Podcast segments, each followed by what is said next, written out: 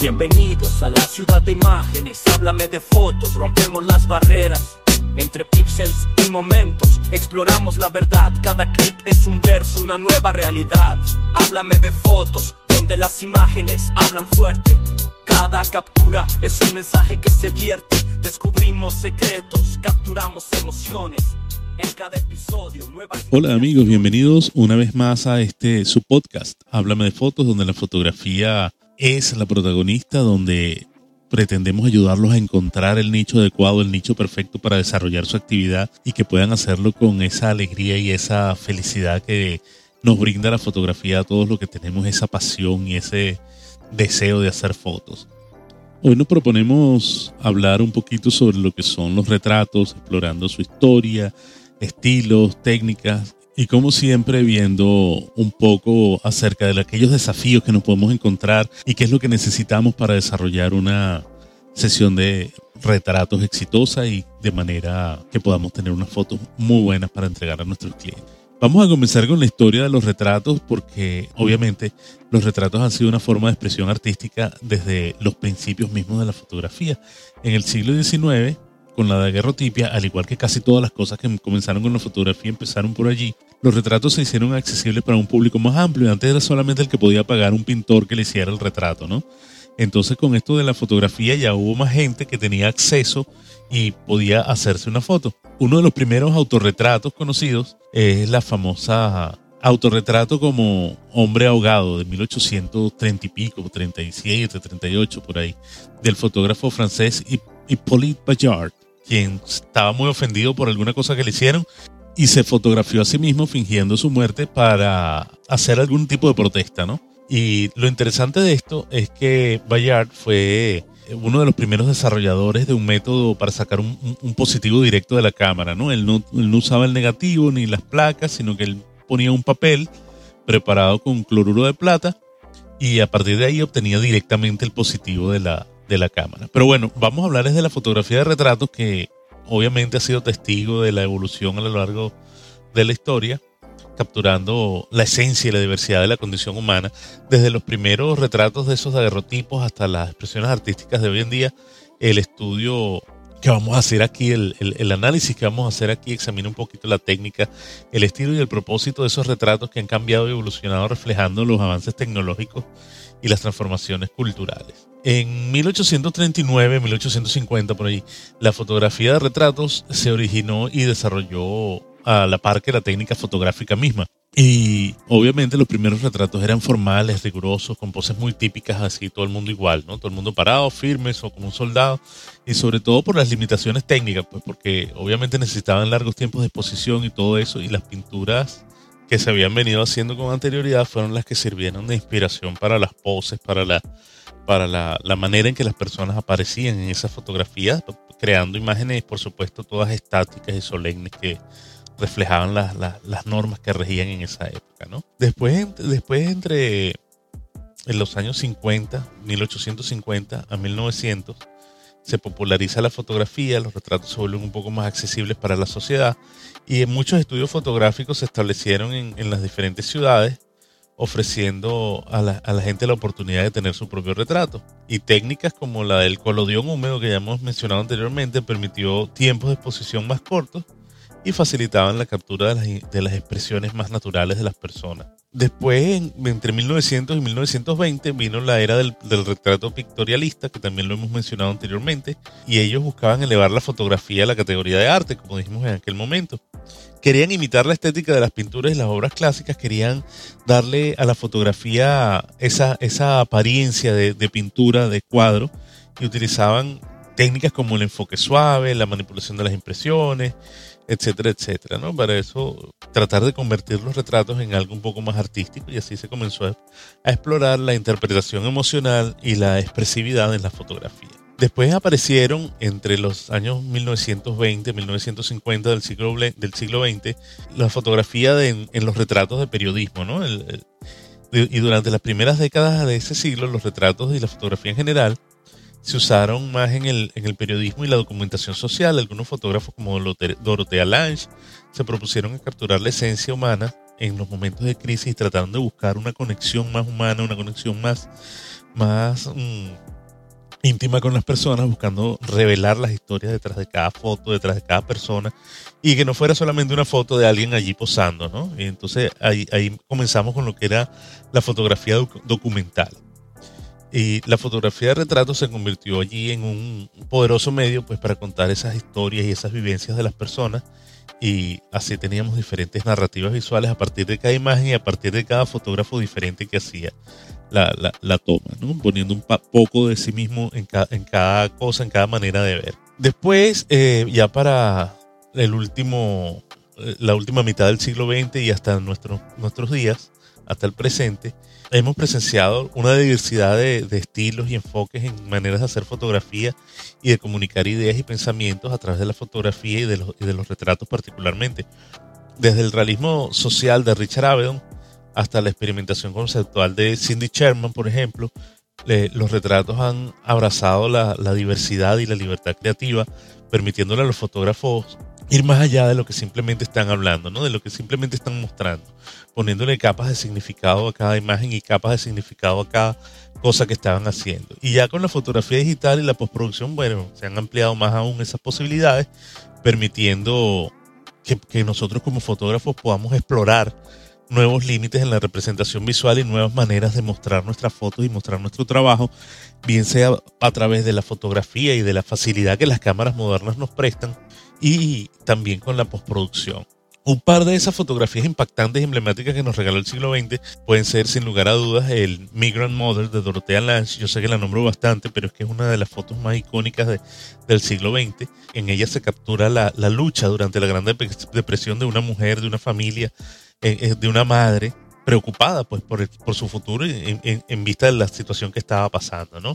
Otra de las fotografías más icónicas del siglo XX y que le ha dado eh, ha, servido de bandera y símbolo de la fotografía documental es la chica afgana de eh, Steve McCurry. Esa fotografía nos muestra esa mirada, esa fuerza en, la sensación que, transmite la niña, esa, eh, es que no sé ni cómo describirlo porque es una fotografía tan intensa, con colores tan intensos y muestra esa manera pues de, nueva de hacer fotografía y de conectar con las personas y de conectar con sus sentimientos y con sus eh, singularidades, ¿no? Y eso es lo que tenemos, lo que venimos haciendo hasta, el día de hoy, y eso es lo que hemos trabajado nosotros y tenemos que trabajar nosotros como fotógrafos para lograr desarrollar un estilo eh, propio y nuestra propia voz a través de la, de la originalidad y a través del contacto y a, y a través de la conexión con las personas a las que le estamos tomando la foto. Existen diversos tipos de fotografía de retratos, como el retrato clásico, que es el que está enfocado en capturar la esencia y la personalidad del sujeto. Eh, el típico retrato en el que, no se, en que se muestra solamente la persona sin más nada que, esté a su alrededor y generalmente ah, sobre un fondo neutro que no distrae ni genera ningún contexto respecto al sujeto y no hace ninguna distracción ni aporta nada en general, simplemente un fondo allí. Después el retrato ambiental que contextualiza al sujeto en su entorno, contando una historia un poquito más amplia. Podemos hacerlo desde el simple hecho de, demostrar un poquito más de lo que hay alrededor, eh, hasta ponerlo en un ambiente urbano o en un ambiente natural para que haya mayor contexto. Ya todo eso depende de, de, qué tanto contexto queramos darle a la imagen. Por ejemplo, ah, tú puedes poner un retrato de una niña con un vestido blanco y ya está. Pues, por ejemplo, esa foto nos dice que es una niña con un vestido blanco. Si a esa fotografía le agregamos entonces eh, una torta, un ramo de flores, un poquito de más de, apertura del, encuadre y tenemos que, que tiene un rosario en la mano. Entonces ya tú puedes saber más o menos que se trata de una fotografía de primera comunión. Y así igual con, con, diferentes cosas, ¿no? A medida que tú le vas agregando más elementos y más capas a la foto, le vas dando más, más contexto y le vas dando más ambiente y puedes contar una historia más fácilmente. Tenemos también el retrato conceptual que, eh, en el que se utilizan los elementos simbólicos para transmitir un mensaje o contar una historia o decir algo, ¿no? Y ahí entra a, tomar mayor fuerza lo que es el maquillaje, lo que es el entorno propiamente dicho, o si estamos haciendo alguna escenificación o algo así. Los retratos de grupo obviamente se captura la dinámica y las relaciones entre varias personas y qué es lo que están haciendo y se trata de buscar y generar algún tipo de conexión entre ellos para, para, para ver qué es lo que hay. El retrato creativo explora la, la experimentación con luces, con sombras, con diferentes composiciones, con cualquier otro elemento creativo que el fotógrafo quiera incorporar, como geles de color en la luz, atrezos diferentes, escenografías inusuales y bueno, infinidad de posibilidades. Porque por eso se llama creativo, ¿no? Nos permite crear y hacer cosas diferentes y hacer cosas que nos traen un resultado distinto al habitual. También tenemos el retrato robado o la fotografía robada, ¿no? Que llaman, que llaman en algunos países, que se trata de cuando hacemos fotografía en la calle o street photography, estamos tomándole fotos a personas que no saben que están siendo fotografiadas y eso le da una diferencia, una vista diferente, un look diferente a nuestras fotografías. Ahora bien, ¿qué necesitamos? ¿Cuál es nuestro equipo básico necesario para, para hacer este, este tipo de imágenes, este tipo de fotos de retrato? Quiero comenzar y es muy importante para mí comenzar esta parte del equipo aclarando que yo no recomiendo hacer gastos innecesarios en cámara y objetivos súper costosos porque realmente no es necesario a menos que te especialices en algo que requiera realmente impresiones o resultados muy grandes o muy específicos, ¿no? Yo siempre recomiendo eh, considerar que adquirir los, los equipos no implique un desembolso que afecte la economía personal hay que arroparse hasta donde llega la cobija, como dicen en mi pueblo, y adquirir que, lo que vayamos a comprar y lo que vayamos a adquirir no descalabre la cartera eh, y que sea suficiente para hacer lo mejor posible el trabajo que ofrecemos. Por ejemplo, si yo me dedico a hacer un trabajo que consiste en fotos para redes sociales, coño, no necesito comprarme una Hasselblad HD 100C de medio formato que cuesta alrededor de 30 mil dólares o una Sony Alpha 9 III de casi 6 mil dólares porque realmente no son lo que necesito y, yo creo que es más importante comenzar simple, comprar lo que el presupuesto aguante cómodamente y en el futuro, a medida que me especialice y vaya haciendo más, más cosas, puedo ir actualizando mi equipo y comprando algunas cosas que sean más acordes con, el, con lo que voy haciendo, con lo que me voy especializando. Pero para empezar, bueno, mantenerlo simple. Por supuesto, entonces lo que necesito es una cámara, que puede ser una cámara sin espejo, de formato completo, una reflex, una cámara digital avanzada, incluso un, smartphone con una buena resolución y ajustes manuales, sirven para obtener buenos retratos. Algunos de mis retratos favoritos los tomé con, una Nikon D70S de 6.1 megapíxeles y mira que aguantan una impresión de hasta 16 por 20 pulgadas, que son unos 40 por 50 centímetros más o menos. Es un buen tamaño incluso puede alcanzar más con los ajustes de impresión necesarios que podamos hacer en Photoshop o en algún programa de edición así para aumentar la resolución o aumentar el tamaño de, la fotografía. ¿Qué objetivo recomiendo para el retrato? Idealmente cualquier objetivo de entre 35 milímetros a 85 milímetros, un, 35, un 50 o un 85 con aperturas amplias. F2.8, 1.8, 1.4 que permiten ese bokeh que tanto nos gusta a los fotógrafos y que tanto le gusta a la gente y permite destacar o realzar al sujeto y le da una apariencia favorecedora, más natural, más, más, suave, ¿no? Y, obviamente eso los clientes lo agradecen. Pero igual eh, se pueden hacer excelentes retratos con lentes de kit si cuidas bien la iluminación y te las reglas para alejar al sujeto del fondo, para lograr el desenfoque, si es lo que quieres, este, cuidar la luz, cuidar, tú sabes, ¿no? Poner algún un extra si no tienes el lente eh, que, deseas tener o que se recomienda. Con un 1855 también puedes hacer muy buenos retratos. La iluminación eh, es importante también, hay que aprovechar la luz natural siempre que sea posible. Si no tienes flashes, si no tienes la manera de, eh, iluminar artificialmente, utiliza la luz natural. Es muy bonita, es muy buena, es muy estable. También es un poco limitada por cuanto a los horarios, en cuanto a las condiciones climáticas y todo, pero bueno, ya se da tiene de otro costal. También se pueden experimentar con luces artificiales para crear efectos dramáticos en, exteriores y combinar con la luz natural. Hay infinidad también de accesorios que puedes utilizar para filtrar, para bloquear, rebotar, para darle calidez, matizar y suavizar la luz natural. El más recomendado, el que yo más uso, es un rebotador de 5 en 1. Lo tengo en dos o tres diferentes tamaños porque es muy versátil y es muy posible, eh, como digo, tenerlo en diferentes tamaños y así tienes uno eh, que te sirva para filtrar la luz y otro que te sirva para bloquearla, por ejemplo, sin tener que estar cambiando en el momento. Son baratos, son económicos, son fáciles de cargar, lo que son es difíciles de doblar, pero una vez que le agarras el truco ya lo cierras fácilmente. También recomiendo tener un trípode porque es muy útil para mantener la estabilidad, obtener fotos más nítidas especialmente en condiciones de luz particularmente difíciles en las que se requieren obturaciones más lentas y ese tipo de cosas. Eh, obviamente vas a necesitar una computadora capaz de procesar todas esas imágenes que trae tu cámara de 47 megapíxeles, eh, preferiblemente con Lightroom, Capture One, Darktable, Luminar Neo, Photopea, Camera Raw, entre otros. Bueno, cualquier software de, edición que tengas es bueno. Eh, yo utilizo particularmente Lightroom y Photoshop y el Camera Raw de Photoshop también. Aunque puedes hacerlo también con las aplicaciones de los teléfonos que son muy buenas, pero no tienen, creo yo que no tienen todo el potencial de, de las aplicaciones de escritorio. A mí no me, particularmente no me, no me matan, me sirven para salir de algún apuro, alguna cosa rápida, pero más nada. Ah, ahora bien, si te gustaría incursionar en la fotografía de retratos en estudio, tienes que agregar a tu equipo elementos como flashes, modificadores de luz, eh, o ventanas, algunos fondos. Y bueno, eso lo vamos a ver eh, un poquito más adelante cuando hablemos de la fotografía de estudio, pero te digo de una vez que pueden ser el, principal que deberías tener si quieres dedicarte con la fotografía de estudio es un octavox o, o por lo menos un par de, paraguas grandes de, para rebotar la luz y eso hace que la fotografía salga mucho más bonita. Ahora bien, ya sabemos qué equipo vamos a utilizar, tenemos que ver cuál es la, cuál es la clave, ¿no? Aquí con el, con el cliente, cuál es el, el, punto dulce de la relación con nuestro cliente. Y eso nos lleva sin lugar a dudas a lo que yo pienso que es quizás una de las mayores dificultades de nosotros los fotógrafos, que es comunicarnos eficazmente con nuestros clientes. Por eso, sobre todo al principio cuando estamos empezando, por eso es necesario desarrollar habilidades sociales y capacidad de decir cosas que tal vez en otro contexto no diríamos con soltura.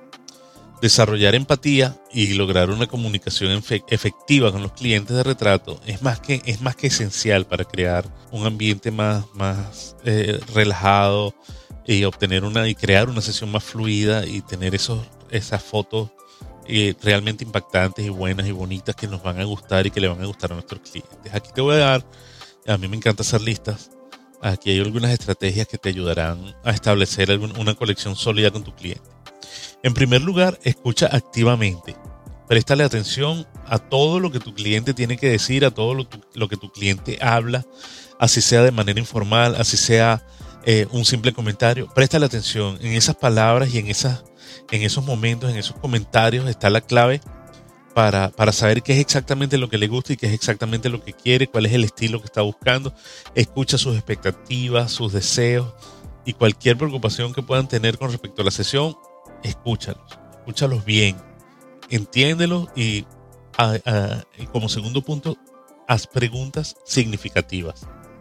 Investiga sobre sus gustos, personalidades y experiencias. Quizás te puedes sorprender y puedes ver que le gusta, eh, por ejemplo, una temática un poquito más oscura, más dramática, con un poco más de, tú sabes, con algunas capas más de significado. Y entonces eso de repente te da la oportunidad de hacer unas fotos diferentes también en ese momento.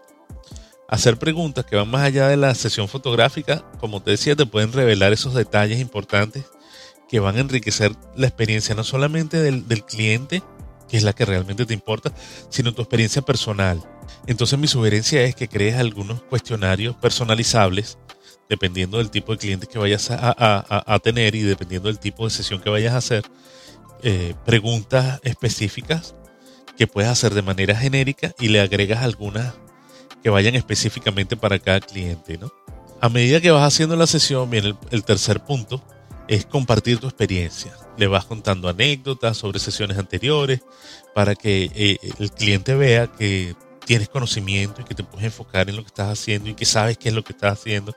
Y eso puede ayudarlo a relajarse y a controlar cualquier nerviosismo y genera más confianza en tu habilidad como fotógrafo. Es importante también, como cuarto punto, eh, crear un ambiente relajado. Fomentar un ambiente relajado, amigable, comenzar con una conversación informal, para romper el hielo antes de comenzar la sesión formalmente, eh, hablarle, hacerle chistes, preguntarles qué les gusta, qué les tal, qué, les, desean, poner música, estar tú mismo relajado suele ser la mejor estrategia y funciona muy bien. Si la persona siente que el fotógrafo está aprensivo, está nervioso, también se van a poner nerviosos. Quinto punto sería establecer una expectativa clara. Hablarle sobre el proceso de la sesión, sobre en qué consiste la sesión, cuáles son los pasos que van a dar, el tiempo que estimado, cualquier otra información relevante que tengas sobre la sesión, que tengas planificado, qué es lo que vas a usar, qué vas a poner aquí, qué vas a poner allá, si estás grabando, si no estás grabando, todas las cosas para que tus clientes se sientan cómodos y comprendan lo que pueden esperar de la sesión. Aprovecha esas conversaciones y esos momentos que tienes para, para llevar adelante el punto número 6. Encuentra conexiones personales. Busca, intereses comunes, cosas que le gusten a ambos, experiencias compartidas. Esto puede crear un vínculo más fuerte entre el cliente y el fotógrafo y permitir que ellos se sientan más relajados y comprendidos porque dicen, mira, le gusta lo mismo que a mí, de repente nos gusta la playa, nos gusta pasear, nos gusta viajar, etcétera, ¿no? Entonces trata de, de, de hacer de la experiencia fotográfica algo que vaya más allá y trata, no que te vayas a hacer, ay, mi mejor amiga, no, pero algo así, pues, tratar de, llegar un, poco más a la, a la intimidad de la persona. Es importante, como punto número 7, es importante mostrar empatía, captar y comprender las necesidades emocionales de los clientes, actuar en base a ellas, si están nerviosos, ofrecerles una palabra de aliento, si están emocionados, compartir su entusiasmo, si están tristes, tratar de, de alegrarlos y, bueno, buscar la manera de encontrar el punto entre el y el balance de, de, la sensación que tiene el, el, cliente en el momento para, para utilizarla a favor de nosotros en el resultado fotográfico. Hay que utilizar siempre, y ese es el punto número 8, un lenguaje positivo. Mantener un tono positivo, alentador, optimista, usar frases afirmativas para motivar y elogiar durante la sesión. Sí, muy bien, lo estás haciendo chévere, te ves muy bien, excelente, qué bueno. Están quedando chévere, me gusta, me gusta, está genial. Todo ese tipo de cosas, ¿no? Los vas diciendo a medida que vas viendo las fotos, le muestras una que otra foto para que ella vaya viendo o, él vaya viendo cómo está quedando, cuál es el resultado. Y entonces así se sienten un poco más cómodos y se van soltando porque dicen, mira, sí, esto es lo que yo quiero, esto me está gustando, etcétera, ¿no? Como punto 9 tenemos adaptar el estilo de comunicación. Hay que ajustar la forma de comunicarnos según la personalidad del cliente. Algunas personas pueden preferir una, una dirección o unas instrucciones más detalladas y específicas, mientras que otros pueden disfrutar de una dirección un poco más relajada e informal, no tienes necesidad de ser tan, tan guiador en el proceso, ¿no? Entonces de repente hay personas que les gusta, le ponte aquí, la mano allá, la, mírame aquí, mírame allá, mientras que hay otras que simplemente les dices que les vas diciendo, no, eh, muévete así, ponte aquí, ponte allá y ya se lo dejas así y, y, las personas sabe cómo posar y sabe cómo moverse o lo encuentra de manera natural y hace que sea un proceso eh, un poquito más relajado, ¿no? Otra cosa importantísima es, eh, y nuestro punto número 10, mostrar interés genuino. Demuestra que te importa genuinamente conocer a tus clientes, su personalidad, sus expectativas, sus deseos, sus necesidades respecto al producto que ofreces, lo que va a ser más fácil para ti capturar su esencia. Si tú hablas y pareces fingido y te ves forzado y estás así, ajá, como si estuvieras simplemente llenando un papeleo, pues no, eso, eso va en detrimento de tu servicio, ¿no? Y esto, uh, hacer esta, esta, esta demostración genuina de interés, eh, no solamente va a mejorar la experiencia del cliente, sino que también se reflejará, se reflejará en los resultados finales y también va a hacer que ese cliente te, te recomiende con más facilidad. En el punto 11 tenemos flexibilidad. Hay que estar preparado para adaptarse a los cambios en la planificación, a las preferencias de los clientes, a última hora de repente, mira, ¿sabes qué? No, ya no lo quiero así, quiero esto, vamos. Ya estás allí, o sea, no le vas a decir al cliente que no. Entonces tienes que tener la capacidad para adaptarte a la, a la preferencia de tu cliente y eso contribuye a una experiencia positiva, igualmente contribuye a que te recomiende con mayor facilidad. Sigue en contacto después de la sesión, es nuestro doceavo y último punto. Mantén un, una comunicación continua después de la sesión para mostrar interés en la satisfacción del cliente, para construir relaciones a largo plazo y para obtener más eh, un feedback de lo que ha sido tu trabajo con el eh, con el cliente y que él pueda darte una, una referencia o pueda hacerte una reseña en tus redes sociales o etcétera, ¿no? Y, así más o menos tú vas llevando a, largas esa relación y te puede servir, como yo les comentaba en el capítulo anterior, yo hice muchas relaciones en la escuela de mis hijas, tanto así que yo le tomé fotografías a, a, a niñas que estaban, a niños que estaban allí en, en el preescolar, hasta y hasta que cumplieron 15 años, que le hice la fiesta de 15 años y esas cosas, ¿no? O sea, desde que estaban en pañales hasta que cumplieron 15 años. Y bueno, y después ya no, porque nos fuimos del país, se, dividió la cosa, pero sin embargo seguir recibiendo llamadas de, algunos clientes. Y, bueno, esa es la idea, ¿no? Lograr mantener esa, esa tónica y esa comunicación con nuestros clientes, con nuestros... Convertirnos en, en, unos amigos prácticamente, unos amigos que le tomamos la foto y le cobramos por eso, obviamente. Pero, pero hacer una relación más, más jovial, más amistosa al poner en práctica todas estas estrategias que te estoy diciendo, vas a mejorar tu, tu experiencia con el cliente. Él se convertirá en promotor de tu trabajo. Vas a crear retratos más auténticos y significativos que, van a perdurar en la memoria de quienes lo vean y que van a hacer que las personas que lo vean digan, mira, sí, tal, esta, e, e, esa es tu propia esencia. La empatía y la comunicación efectiva, como decía, son la clave para construir las relaciones sólidas y lograr los resultados excepcionales en la fotografía de retrato y por eso tenemos que enfocarnos en comunicarnos de la mejor manera posible con nuestros clientes. Como siempre también te voy a dar una serie de sugerencias para que lleves a cabo una sesión fotográfica de manera exitosa y tu cliente se puede llevar a su casa los mejores retratos que ha podido hacerse en su vida uno de los principales puntos que tienes que tener en cuenta antes de llevar a cabo una sesión fotográfica es la planificación detallada. Eso te ayuda a, minimizar los imprevistos y demuestra profesionalismo y organización generando confianza con los clientes, ¿no? Los clientes te ven, mire, este tipo sí organizado, ¿vale? Y qué bueno. Conoce a tus clientes, establece una conexión personal, crea un ambiente relajado, favorece la autenticidad en las fotografías con estas actitudes y los clientes satisfechos son más propensos a recomendar y volver a para futuras sesiones. Así que bueno, ya esa parte la establecimos antes como eh, en el punto anterior de cómo generar esa empatía y, la, comunicación con los clientes. Escoge la ubicación adecuada, la elección de una locación apropiada va a complementar esa visión del cliente y le añade valor estético a todas las imágenes y a todas las fotos que tú vas a lograr. Y eso muestra tu habilidad para adaptarte y mejorar las expectativas del cliente. Hablando de expectativas, comunícalas y clarifica el proceso y esas expectativas para ayudar a crear un ambiente más cómodo. Los clientes que saben qué esperar y que saben qué es lo que van a, recibir a cambio de, su inversión, reduce el nerviosismo y mejora la experiencia de, la sesión fotográfica. Tienes que utilizar una variedad de perspectivas, eh, una variedad en las tomas y eso muestra tu habilidad técnica y creativa, demuestra versatilidad y puedes atraer a un público más amplio que haciendo solamente retratos estándar. así tienes que poner un poquito de, creatividad allí, ¿no? Eh, jugar con la iluminación, manipular la luz, crear efectos dramáticos y realizar las características del sujeto, muestra el dominio técnico y la capacidad para resaltar lo mejor de cada sujeto, lo que le, le da más seguridad al cliente con respecto a lo que está recibiendo, a lo que está haciendo es importante establecer una conexión genuina eh, porque eso te va a ayudar a generar expresiones auténticas de parte del cliente y los clientes felices con la experiencia son más propensos a recomendar tus servicios y a volver a hacer sesiones contigo. Ofrece instrucciones claras eh, los clientes más relajados y seguros producen imágenes más naturales, es más fácil para ti llevar adelante una sesión si sabes exactamente qué es lo que quieres lograr, si sabes dónde quieres que ponga la mano, si sabes cómo quieres que mire a la cámara y si sabes sobre todo cómo comunicarle todo eso. Y esa habilidad para dirigir muestra liderazgo, muestra experiencia y es una experiencia agradable a la vez para los eh, clientes.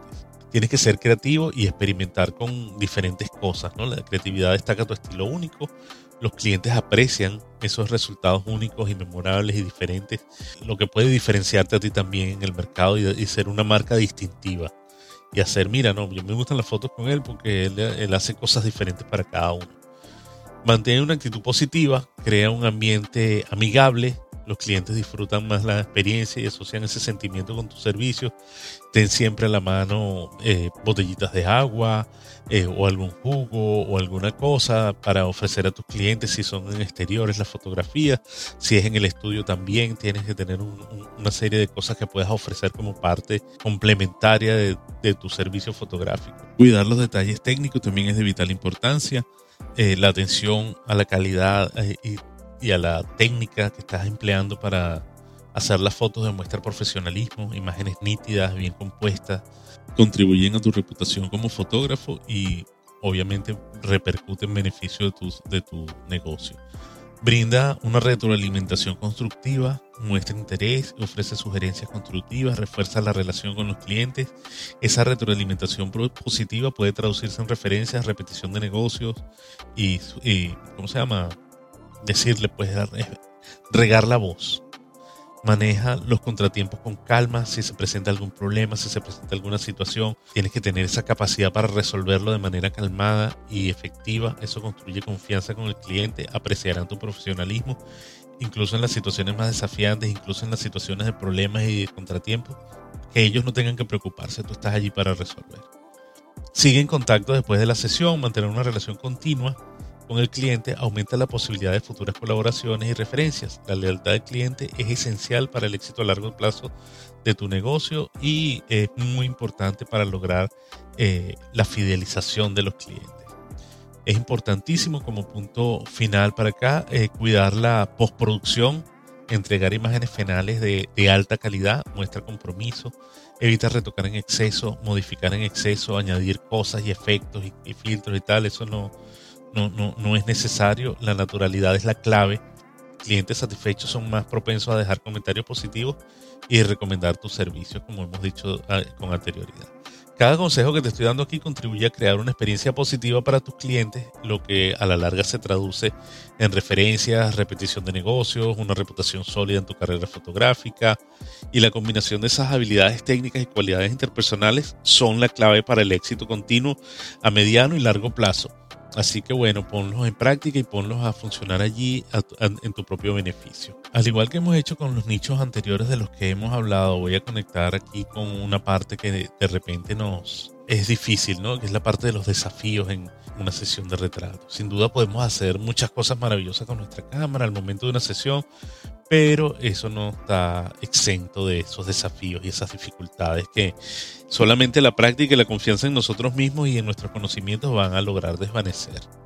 Según hemos visto hasta ahora, los principales desafíos a los que nos vamos a enfrentar son la conexión con el sujeto, el capturar la autenticidad y las expresiones genuinas puede ser un desafío, pero la clave está en establecer esa conexión con la persona que fotografía, como lo hemos mencionado ya en dos o tres partes anteriormente. Otro de los desafíos más, más frecuentes es el manejo de la luz. Encontrar una iluminación perfecta puede ser complicado. Hay que aprender a jugar con las sombras, resaltar los rasgos del sujeto, que no hayan distracciones en el fondo, que no haya eh, filtraciones de luz en nuestra imagen. Y como punto final para esto es la composición. Experimenta con encuadres y ángulos distintos para agregar interés visual a tus retratos. Ya hablamos eh, un poco cómo generar esa empatía y facilitar la conexión con los clientes. Y en otros capítulos más adelante hablaremos más de la luz y de la composición y cómo manejarla y aprovecharla. Y obviamente estaremos dedicando más que un par de capítulos a esas cosas, a la luz y a la composición. Para cerrar este episodio ya quiero sugerirles como siempre que vean el trabajo de otros fotógrafos, que tomen inspiración, que aprendan con la forma de manejar la luz y resolver los temas de composición, de encuadre y todos los detalles que construyen una buena foto. Y para ello le voy a dejar el nombre de algunos de los fotógrafos que a mí me gusta ver y del cuales no me canso de ver su trabajo. Y un ejemplo de, una foto icónica de cada uno de ellos. ¿no? Annie Leibovitz, por supuesto, es conocida por sus retratos de celebridades, como la icónica imagen de John Lennon y Yoko Ono. Esa foto es única. Eh, Steve McCurry, su retrato de la chica afgana, que ya lo vimos anteriormente, es uno de los retratos más conocidos de la historia de la fotografía, es una bandera, es un símbolo de la fotografía documental. También tenemos las fotos de Diane Arbus, exploradora de la singularidad humana, sus retratos son desafiantes en contra de las convenciones sociales y en contra de la, de la, de la, de la normativa, como quien dice, como por ejemplo los retratos de las gemelas idénticas que ella hizo. También tenemos a Yusuf Karsh, famoso por sus retratos de figuras políticas y celebridades. De verdad que les recomiendo mucho que vean este trabajo de, de Yusuf Karsh, se llama. Famoso por, por, por, como le digo, su retrato de Winston Churchill y otras figuras políticas. Y con esto finalizamos ya nuestro contenido del día de hoy. Eh, quiero despedirme de ustedes, no sin antes recordarles que tenemos abierta la agenda para la segunda semana de marzo. Aún nos quedan eh, un par de espacios para las asesorías respecto a lo de encontrar tu nicho y encontrar tus talentos, identificar tus talentos, identificar tus pasiones y determinar el nicho perfecto para ti, contáctanos, reserva tu asesoría. Lo puedes hacer a través de aquí del, podcast, lo puedes hacer a través de la página web www.hablamedefotos.com y a través de la mensajería de Instagram también, arroba háblame de fotos. Y bueno, así cerramos el, capítulo de hoy. Damos un dimos un vistazo general a lo que ha sido hasta ahora la fotografía de retrato y esperamos ver el nombre de ustedes y sus fotos en algunos próximos episodios como referentes también de la fotografía de retratos o en la especialidad que escojan. Les agradezco me dejen sus likes, nos sigan en Spotify, en Apple Podcasts, reseñas de 5 estrellas, preguntas, dudas, comentarios y todo lo que deseen hacerme saber, sugerencias de temas y en general cualquier cosa que quieran saber o comunicar. También los invito a que vean mi página web www.ingravityart.com. Allí podrán ver los retratos que yo hago, eh, algunas cosas que tengo por allí. Obviamente tengo que actualizar la página, no está exactamente al día pero bueno, allí vamos. También el Instagram de Gravity Art. Y bueno, espero que estén por allí pronto y espero verlos en el próximo capítulo. Muchas gracias, hasta luego. Bye bye.